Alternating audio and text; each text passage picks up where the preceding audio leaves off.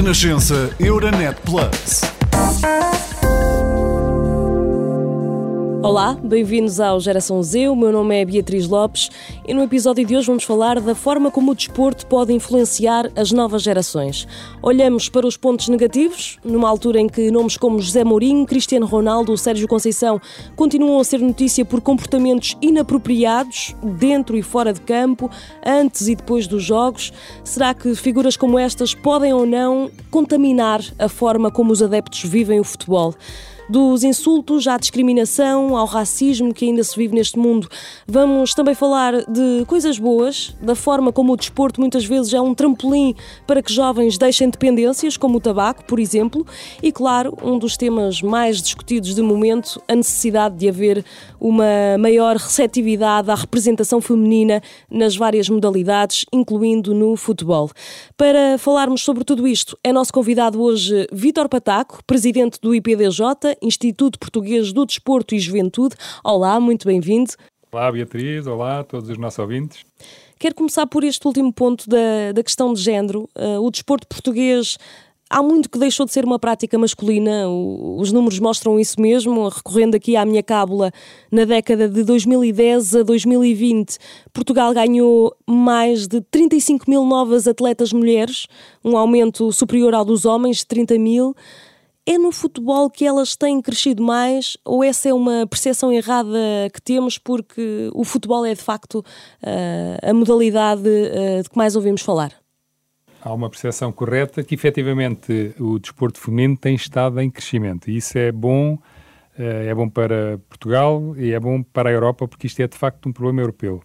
No caso das modalidades que têm mais potencial de crescimento, são efetivamente aquelas que têm menos praticantes femininas, e o futebol é uma delas, porque o futebol tem sido sempre associado a uma modalidade de, de prática masculina, o que é verdade, e os números revelam isso. E, portanto, o grande potencial, e por isso é que a própria Federação Portuguesa de Futebol apostou no desenvolvimento do futebol feminino e nos último, no último quadriênio aumentou cerca de 25% a prática desportiva no feminino.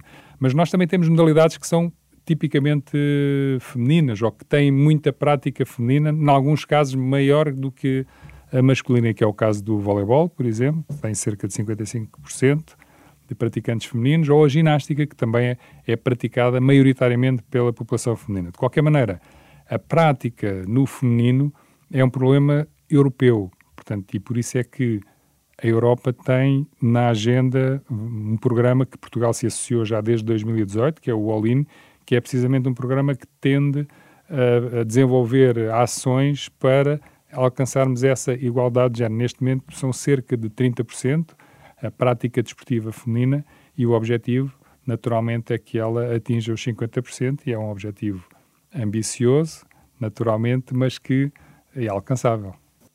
Eu queria tocar precisamente nesse ponto, porque já ouvimos várias vezes o, secretário de Estado da Juventude e Desporto a dizer que precisamos de aumentar o número de mulheres a praticar desporto para que uh, em 2030 Portugal possa atingir a média europeia uh, em termos de igualdade de género.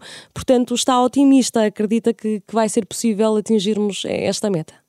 Sim, diria que, além de estar otimista, o Instituto, apesar de não ser governo, tem a obrigação de hum, colocar em execução aquilo que são as opções e as políticas públicas para o desporto, que são, obviamente, desenhadas pelos governos que são eleitos.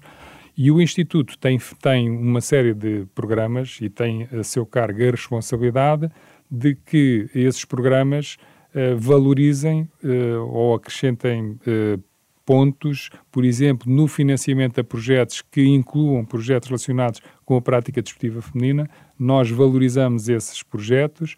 No caso, por exemplo, do Programa de Desporto para Todos, que é uma atividade informal, eh, ou que são projetos que são desenvolvidos por clubes, e, portanto, os projetos que têm eh, incidência na prática desportiva feminina são sobrevalorizados no financiamento. E só para ter uma ideia, no, no último programa de Desporto para Todos, que atingiu cerca de meio milhão de pessoas, cerca de 250 mil foram no feminino. Portanto, nós aí conseguimos a paridade do ponto de vista do alcance do, do programa. E isso é um motivo de satisfação.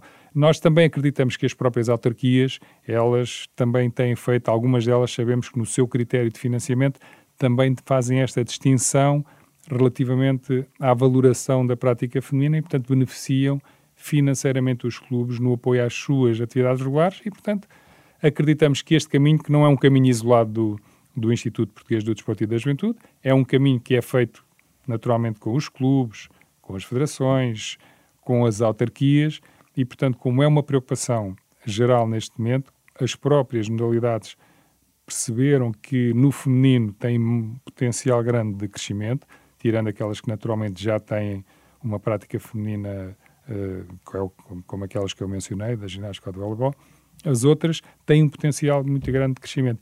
E no plano internacional, nos últimos anos, os resultados esportivos estão muito associados uh, ao feminino também. Nós temos grandes atletas que estão, têm estado sempre a conquistar resultados desportivos no plano internacional e isso é muito importante.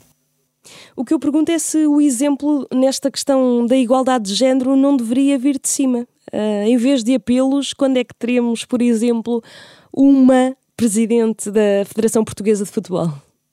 A resposta é muito simples. Podemos ter já na próxima eleição. Agora, é importante sublinhar que o Instituto Português do Desporto e Juventude não tem influência nessa matéria, só pode ter influência no exemplo. O próprio Instituto tem uma direção com quatro pessoas, são duas mulheres e dois homens. Uh, e, portanto, por acaso o presidente é homem, mas acreditamos que também no futuro teremos uma mulher como presidente. Ainda agora, a presidente da Fundação do Desporto foi designada uma mulher, Susana Feitor, que até é uma ex-atleta, e, portanto, uh, é, são caminhos que se fazem. Agora, de facto, essa opção que cabe muito às, às organizações desportivas que são independentes é um problema, volto a dizer, que também não é só de Portugal. Na Europa, apenas 8% das federações, no geral, também têm eh, presidentes como mulheres e por isso esse caminho é também um caminho europeu e por isso uh, eu acredito que isto é uma questão uh, de educação também. A base educacional uh, tem, uma, tem uma importância muito grande aqui. Portanto, à medida que, do ponto de vista social, nós vamos evoluindo do, da, na percepção da importância como as empresas hoje já têm da importância de termos eh, mulheres à frente das organizações, acredito que essa transformação vai sendo dada de forma natural. A acredito, questão seria... Acredito até que no futuro nós vamos ter que inverter o processo, porque, como sabemos, algumas profissões já têm uma prevalência uh, do feminino, não é? Mas aplaudia se a medida fosse Claro que sim. Passando aqui para outro capítulo, mais propriamente uh, sobre a forma efusiva com que ainda vivemos o desporto, uh, para não dizer algumas vezes explosiva, uh, eu mencionava nesta introdução alguns nomes de treinadores e jogadores que continuam a ser notícia por preferirem insultos, por exemplo. Isto depois não tem um efeito contágio para os adeptos? Estas vozes não contaminam, de certa forma, esta luta?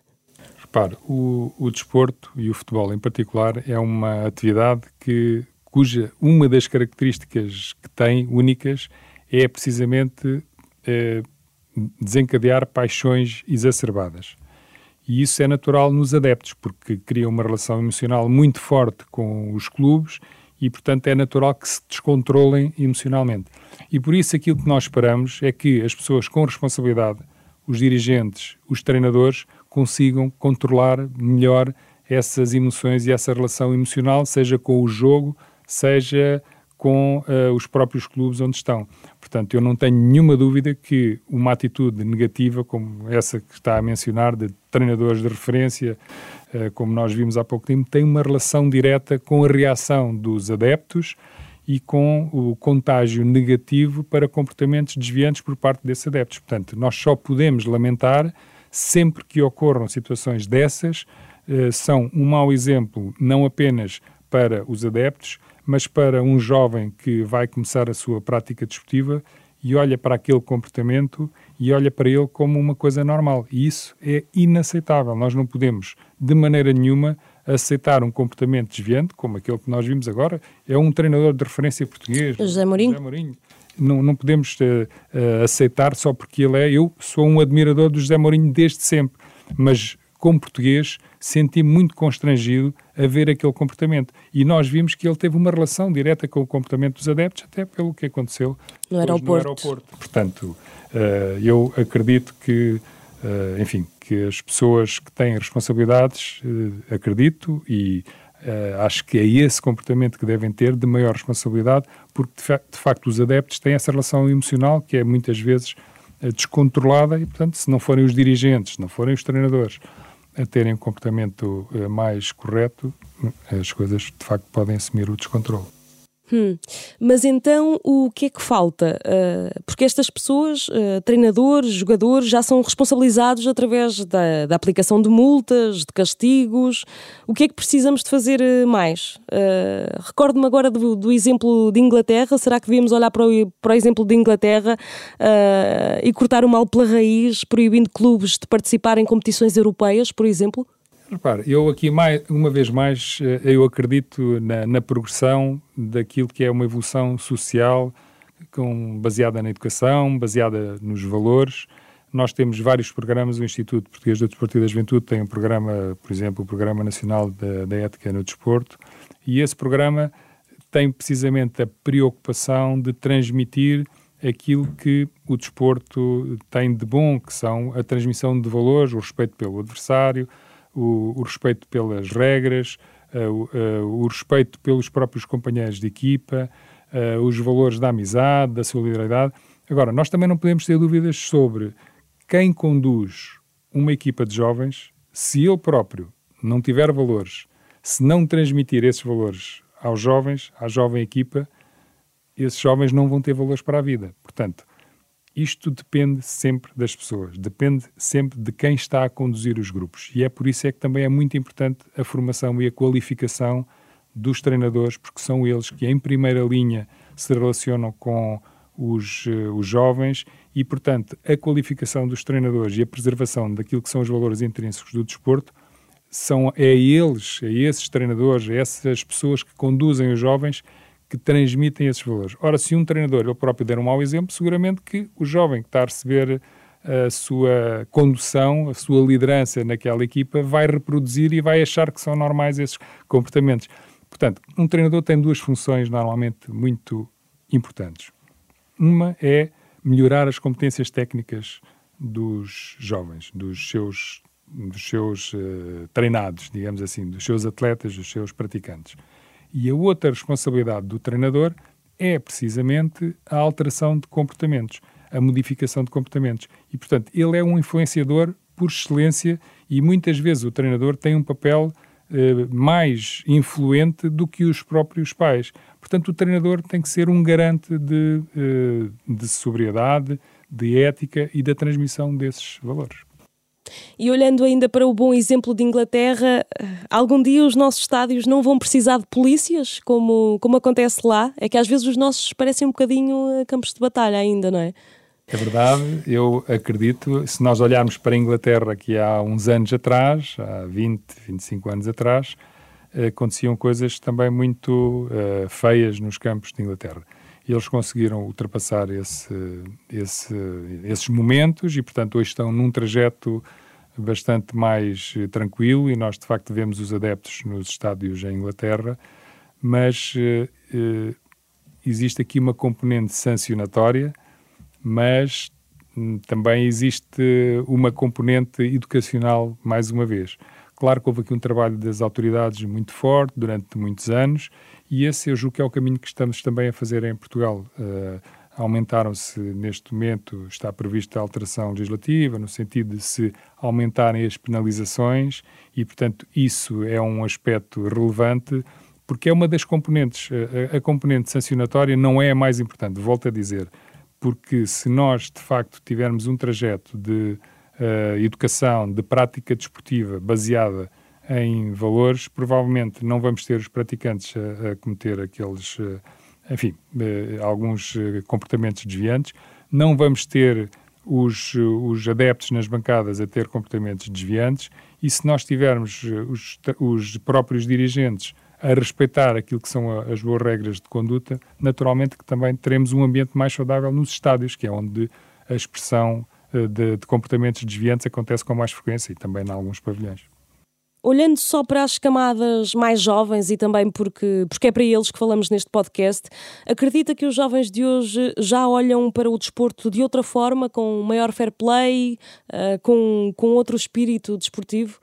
Acredito mesmo que sim, porque na verdade, uh, a nova geração, do meu ponto de vista, uh, encontra na, na sociedade outros, enfim, outras inspirações e outras motivações até de mudança por exemplo, as questões ambientais que os nossos pais não, não eram sensíveis, hoje, como bem sabemos, os jovens são sensíveis a elas e são eles que educam ou reeducam os, os pais.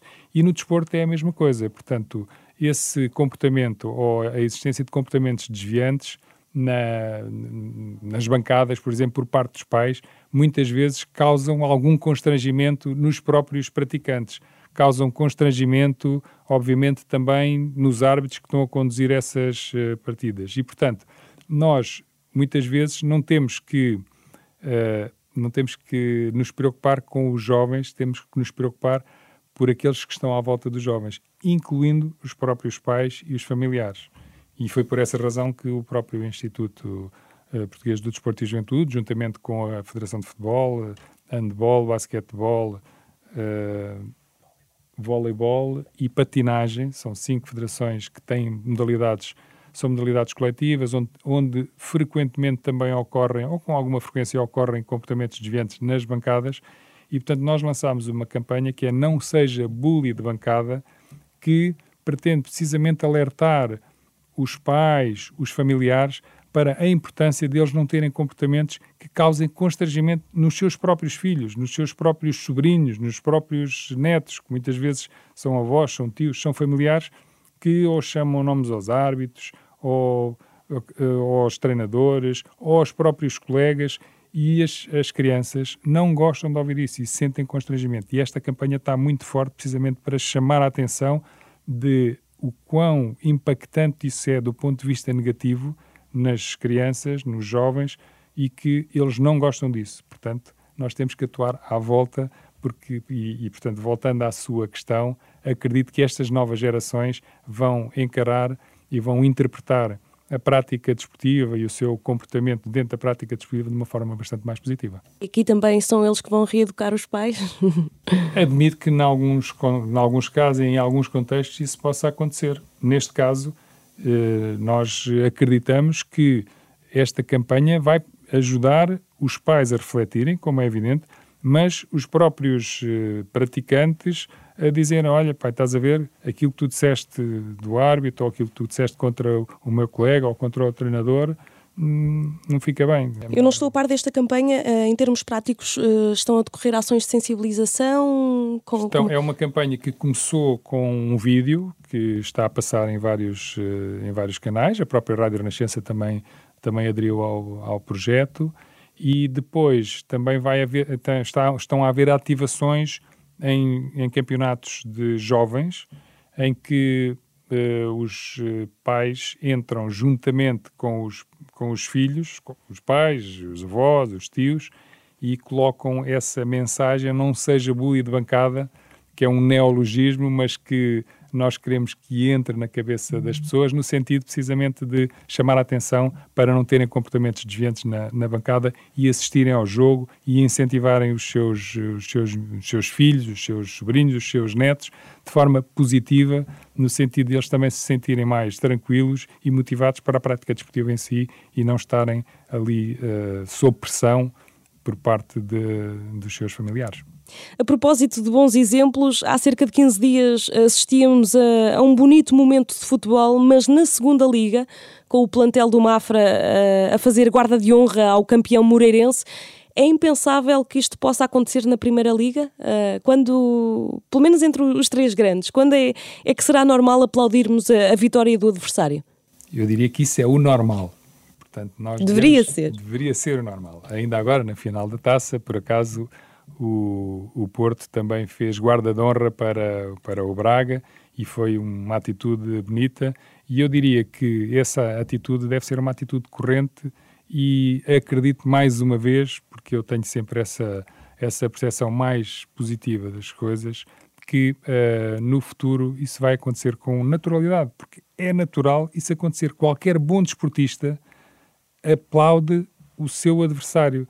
Porque, repare, uma das características únicas do desporto, para além daquela de, das paixões exacerbadas, tem vários aspectos que são únicos, e uma delas é precisamente o desporto não vive sem concorrência. Enquanto que uma empresa, se entra no mercado, se conseguir conquistar o, o mercado todo, 100% de cota, ela vive, vai para um monopólio e vive bem. Ora, se um clube conquistar todas as vitórias, deixa de haver incerteza no resultado e, portanto, se ele é dominador, não tem adversário. Não tendo adversário, não tem, não tem interesse o desporto. Portanto, o desporto precisa de concorrência. Logo, um bom desportista aplaude o seu adversário no momento da derrota. É um gesto natural, é um reconhecimento de que hoje eu perdi, amanhã eu posso ganhar. E é isso que é a beleza do desporto, é precisamente essa incerteza do resultado e a aceitação da vitória e também a aceitação da frustração da derrota, porque isso também é uma forma de crescer, é uma forma de nos valorizarmos e, no fundo, a cidadania também é isso mesmo. A nossa vida é feita de coisas boas e coisas más, de vitórias e derrotas. Portanto, no fundo, é um, o desporto acaba por ser um decalque também do ponto de vista social daquilo que acontece na nossa vida. E, portanto, o aplaudir o adversário é mesmo um gesto normal e natural. No futebol, a tarefa é um bocadinho mais complicada e desafiante, mas uh, há outras modalidades que são um bom exemplo de práticas desportivas, de boas práticas desportivas, como, como por exemplo o handball de praia. É muito comum nós vermos na, na fase de, do shootout, que, é os, eh, que são os penaltis no, no handball, em que o jogador marca o golo e hum, normalmente vai dar um abraço de solidariedade ao, ao ao guarda-redes. E, portanto, isso é um gesto que é apreciado nas bancadas. E quem nunca viu, uh, quando é confrontado com isso, uh, acaba por apreciar, porque de facto é um gesto bastante simpático e de muito desportivismo, que é isso que nós queremos ver em contexto de competição. Se calhar temos de ver mais handball de praia também. Também, é uma... Falando aqui de coisas boas e de como o desporto pode também eh, salvar vidas e, e mudar hábitos menos saudáveis, é só uma percepção minha uh, entre os jovens que conheço ou de facto a prática regular de exercício físico uh, está a levar cada vez mais jovens a abandonarem vícios como, por exemplo, o tabaco?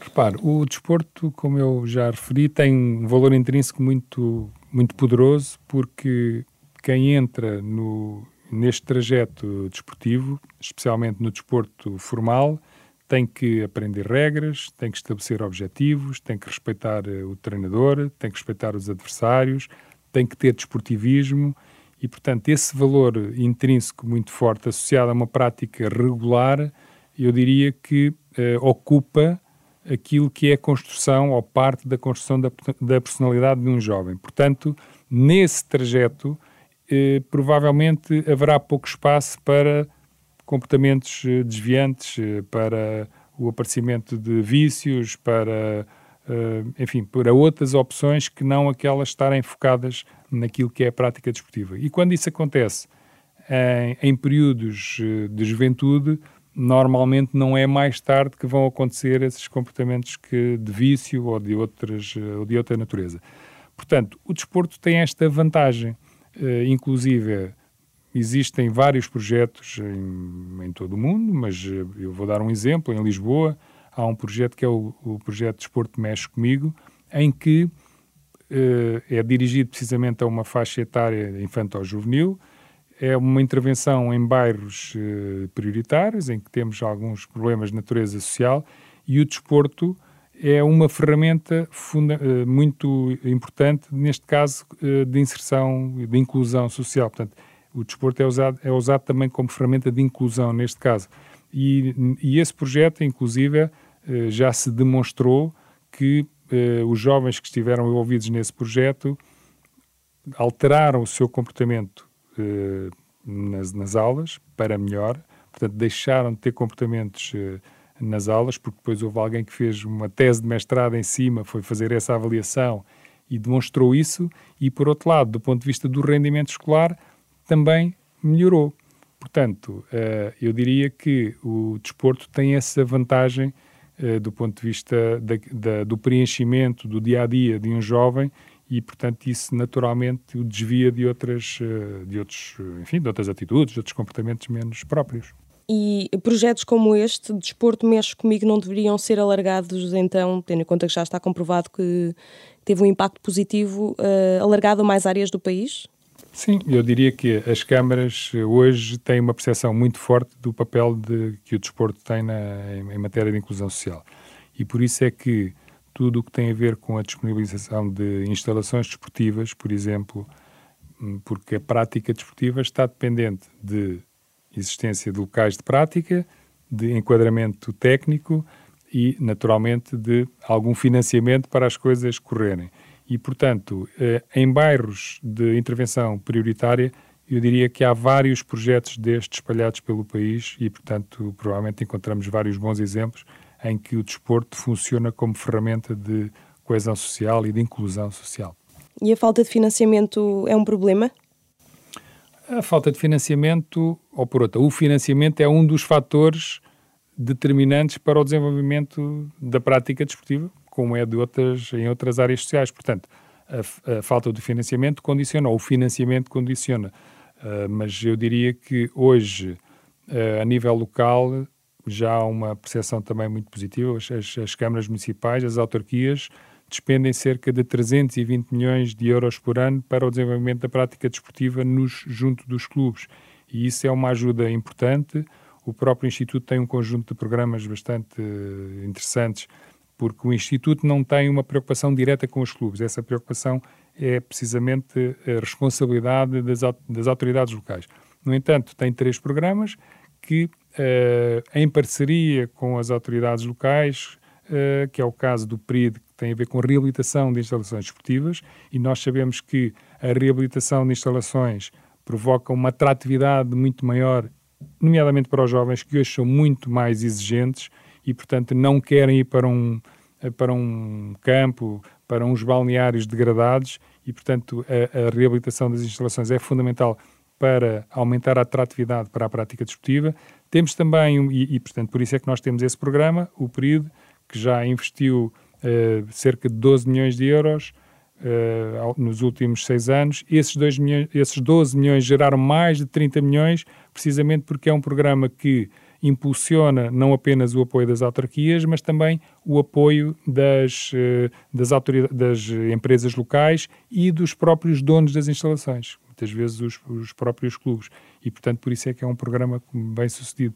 Mas nós temos também, por exemplo, e isto tem muito a ver com a nossa conversa, um programa que é o Clube Top, que está muito relacionado com a capacitação de, uh, dos dirigentes e dos próprios clubes, precisamente para melhorar a capacidade de intervenção ao nível dirigente para, uh, no fundo, haver boas, boa gestão das organizações desportivas e que sejam sensíveis a matérias como estas da igualdade de género, a matérias como uh, a questão dos valores no desporto, a matérias como uh, fazer uma boa gestão do clube no sentido de criar condições para diferentes segmentos da população, não apenas os jovens, mas também uh, outras pessoas mais velhas, incluindo os séniores, pessoas com deficiência, populações especiais, e, portanto, para isso é preciso os dirigentes dos clubes estarem capacitados. E este programa, o Clube Top, tem essa missão muito importante.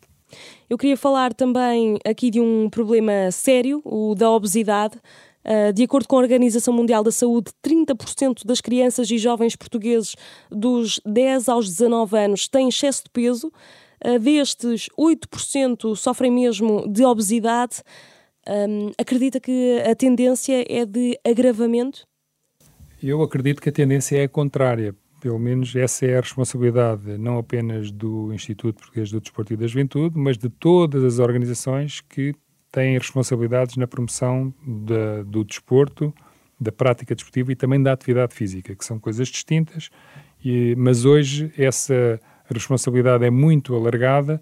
O Instituto também lançou agora um programa que é o SUAV, o Sistema Universal de Apoio à Vida Ativa, que tem por objetivo precisamente colocar as pessoas numa, naquilo que é a coluna dos ativos. E aí sim existe uma, um objetivo de até 2030 nós eh, colocarmos Portugal nos países, eh, nos 15 países fisicamente mais ativos da Europa, e isso eh, é uma preocupação, enfim, que atravessa todos os responsáveis do desporto. E nós temos feito já, o programa tem várias componentes, uma delas tem a ver com a mobilidade, nomeadamente nas escolas e na, na, nas escolas na relação com a comunidade, e por isso disponibilizamos já cerca de 21 mil bicicletas nas escolas para que possam os jovens, eh, no fundo, para além de fazerem a aprendizagem do, do, do ciclismo, andar de bicicleta, possam ter essa mobilidade suave Uh, em, em, bicicleta. Isso é uma atividade extracurricular ou está inserida na, em, na disciplina de educação física, por exemplo? Não está. Em, portanto,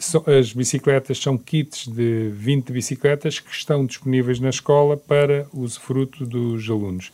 E depois este programa inclui também um, um kit de bicicletas que uh, vão permitir que a escola se relacione com a comunidade, portanto, baixe os muros e, portanto, utilize, essas bicicletas possam ser usadas também fora da escola e, portanto, na relação com a comunidade, com os, com os pais, com uh, os familiares e com os próprios alunos, naturalmente, para se deslocarem de casa para a escola. E depois, nós estamos a lançar uma plataforma eletrónica e essa plataforma vai permitir uma relação direta com o cidadão no sentido de o incentivar à prática desportiva seja ela formal ou informal, no sentido de, uh, enfim, de o desafiar a ser ativo, uh, de o desafiar a frequentar instalações desportivas, de o informar o que é que pode fazer, enfim, um conjunto de uma, uma plataforma que vai depois ter aqui um conjunto de desafios até muito baseada naquilo que são hoje as ciências comportamentais, no sentido de estimular as pessoas que são inativas a passarem para a coluna dos ativos. Que nós sabemos que se conseguirmos passar para a coluna dos ativos cerca de 3 milhões de pessoas, que era o que nós gostaríamos até 2030, Portugal fica de facto num, num posicionamento bastante favorável em termos europeus e no que toca àquilo que, que é uma população ativa, e isso depois tem repercussões diretas em tudo o que tem a ver com custos da saúde, com diminuição dos custos de segurança social, com aumento da, da da produtividade no trabalho, etc. E já tem data de, eh, de lançamento e nome essa plataforma? Essa plataforma está agora em concurso público e, portanto, ela, o objetivo é até 2025, até 2025 estar eh, em, em pleno funcionamento e, portanto, eh, a partir daí estabelece a relação com os cidadãos de forma direta e ativa. E, e, fazendo aqui também o, o caminho inverso, uh, sabemos que estes jovens vivem cada vez mais da imagem, não é? E da exposição do corpo e, e hum, do medo, do, do, julgamento do outro. O exercício físico pode também tornar-se uma opção não saudável entre estas camadas mais jovens? Uh, esse não, não é já um problema? Repare, nós ainda estamos numa fase mais, mais precoce. Nós queremos é que as pessoas façam certo. exercício uh, dentro das pessoas que fazem exercício, se houverem pessoas que estão a exagerar, é mais fácil corrigir isso do que o contrário, andarmos sempre neste déficit de participação e, portanto, a nossa preocupação é mesmo, independentemente da, daquilo que são as motivações, independentemente do que são as preocupações das pessoas, que elas sejam ativas, que pratiquem uma modalidade esportiva, porque nós temos uma oferta muito alargada em todo o país, nós temos cerca de 8, entre 8 e 10 mil clubes que têm diferentes modalidades desportivas e, portanto, os jovens podem aderir a essa prática formal. Para além dessa prática formal, é muito importante que eh, haja também uma oferta eh, de prática informal e é nesse campo que as autoridades locais também têm uma responsabilidade muito grande, as organizações, até associações de pais, as próprias federações e clubes desenvolvem hoje já uma hum, programação de prática desportiva informal. Nós, quando no período do Covid, fizemos um estudo eh, que junto precisamente dos clubes para perceber, do ponto de vista da análise diagnóstico, o que é que se estava a passar em relação à quebra da prática desportiva e aquilo que verificámos é que eh, essa rede de clubes, cerca de 8 mil clubes, tem metade das pessoas que estão a fazer uma prática formal, uma modalidade desportiva, o futebol, o atletismo, a ginástica, o voleibol, e tem metade dos praticantes que fazem coisas uh, que são informais, fazem caminhadas, fazem aulas de grupo, fazem atividades uh, desportivas informais. E, portanto, significa que os clubes também já perceberam que podem abraçar ambos os caminhos. E essa rede é uma rede muito poderosa, que é a rede associativa que nós temos, e no fundo é ela que dá uma resposta também em primeira mão à população. Para além disso, depois temos a ajuda de, das câmaras, das, sim, das câmaras, das autarquias, e de, que fazem também, muitas vezes, preenchem algum vazio que existe do ponto de vista da oferta desportiva por parte dos clubes. Ainda falando aqui na questão dos vícios, uh, quero também falar do vício do, do jogo e, e dos sites de apostas uh, no mundo desportivo. Faz sentido que clubes uh, sejam patrocinados por, por, sites de apostas desportivas? não estaremos aqui a encarar este, este vício com uma maior ligeireza? Repara, a questão das apostas, uma, uma pessoa que faz apostas não é necessariamente uma pessoa viciada e por isso as, as próprias uh, entidades, uh, por exemplo, a Santa Casa uh, da Misericórdia, que detém a exploração do, do jogo social, tem uma, uma preocupação e tem uma política de responsabilidade social, de proibição de, de apostas, por exemplo, por parte de jovens e de controle dos limites de apostas por parte da, da carteira de cada um. E, portanto, essa responsabilidade social do, dentro do, dos promotores, ela é exigida por lei e é exigida socialmente. Portanto, eu diria que uh, o facto de nós apostarmos não é, não, é, não é mau, até porque no caso do desporto, o financiamento do desporto até vive muito das apostas uh, desportivas, das, no, nas apostas no Euro Milhões, jogarem na lotaria. Portanto, parte dessa receita ajuda ao desenvolvimento do desporto, como ajuda os bombeiros, como ajuda a cultura e, portanto, eu diria que se for feito com conta, peso e medida, não há nenhum problema. Claro que se entrarmos em situações de, de excessos, aí tem que haver mecanismos de controle e, portanto, isso não é desejável.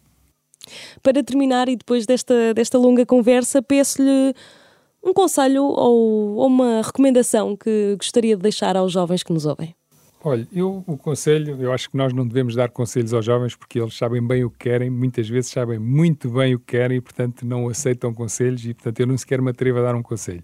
Mas uh, eu, enfim, obviamente estou à frente do Instituto que é o Desporto e a Juventude e, portanto, temos uma preocupação dupla e, como tal, eu diria que nós temos um conjunto de programas para os jovens bastante interessante. Visitem as nossas, o nosso site, os programas a que podem aderir, mas, sendo também uma pessoa do desporto, eu acho que é muito importante os jovens hoje aderirem a uma prática desportiva, seja ela qual for.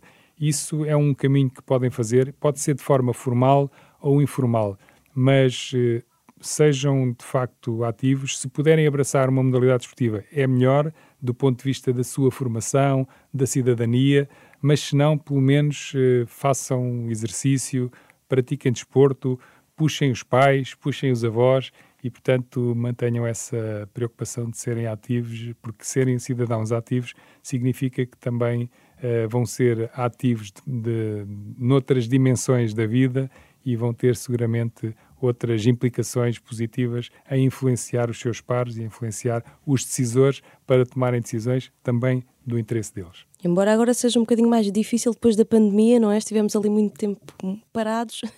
É verdade, mas eh, também nós percebemos, a pandemia fez-nos perceber a importância do exercício da atividade física e nós neste momento já ultrapassámos os valores de 2019. Quer dizer que temos muito mais pessoas a praticar precisamente por causa dessa percepção. Obrigada. Obrigado. Vítor Pataco, presidente do Instituto Português do Desporto e Juventude, é o apito final neste episódio. O próximo Geração Z regressa daqui a 15 dias, dia 21 de junho. Até lá. Renascença Euronet Plus, a rede europeia de rádios para compreender melhor a Europa.